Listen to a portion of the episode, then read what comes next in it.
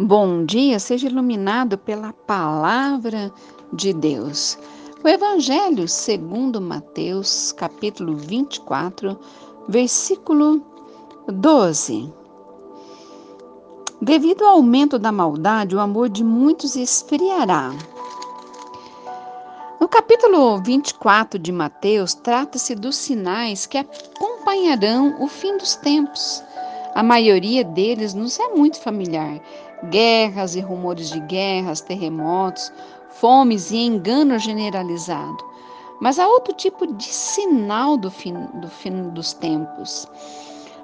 É, nesse versículo 12 diz que o amor de muitos esfriará, devido ao aumento da maldade em toda a terra.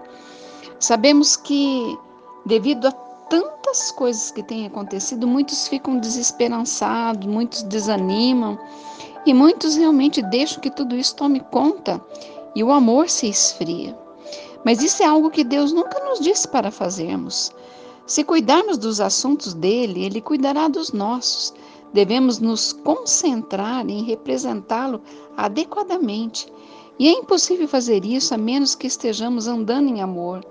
Ao agirmos assim, ele nos dá sabedoria para lidarmos com os nossos problemas e nos liberta de todas as situações que se opõem contra a nossa vida, contra a nossa pessoa. Você já percebeu que Deus nem sempre nos dá a capacidade para resolvermos os nossos problemas, mas nessas horas, quando nos sentimos impotentes, Ele nos capacita, capacita para resolvermos problemas dos outros? É assim que acontece. Já passei por várias experiências quando eu estava com tantas adversidades, com tantos problemas, o Senhor coloca pessoas para poder aconselhar, orar e dar direção. Mas eu gostaria hoje de enfatizar para nós nos recusarmos, né? Nós devemos recusar e a permitir que o amor esfrie. Não devemos deixar que o amor esfrie. Nós devemos buscar manter essa chama acesa. O amor nós recebemos de Deus, de graça nós recebemos, e esse nós devemos dar também à nossa família, ao nosso cônjuge, amigos, vizinhos, colegas de trabalho. Nós devemos estender a mão para ajudar aqueles que estão sofrendo e passando necessidades. Devemos orar pelas pessoas. Cresça ao ponto que um dos, que um dos primeiros pensamentos em seu coração a cada manhã seja como você poderá abençoar alguém naquele dia. E também, como no capítulo 24 fala dos finais do tempo, nós precisamos estar preparados para este momento da volta de Jesus que virá buscar a igreja. Amém? Quero orar por você. Pai, em nome de Jesus, abençoe essa pessoa que está me ouvindo, Deus.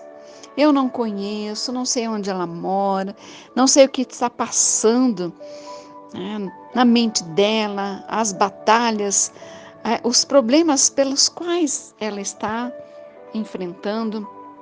Mas nesse momento, nesse dia, eu quero interceder, pedindo, Senhor, que ela seja envolvida pelo teu amor.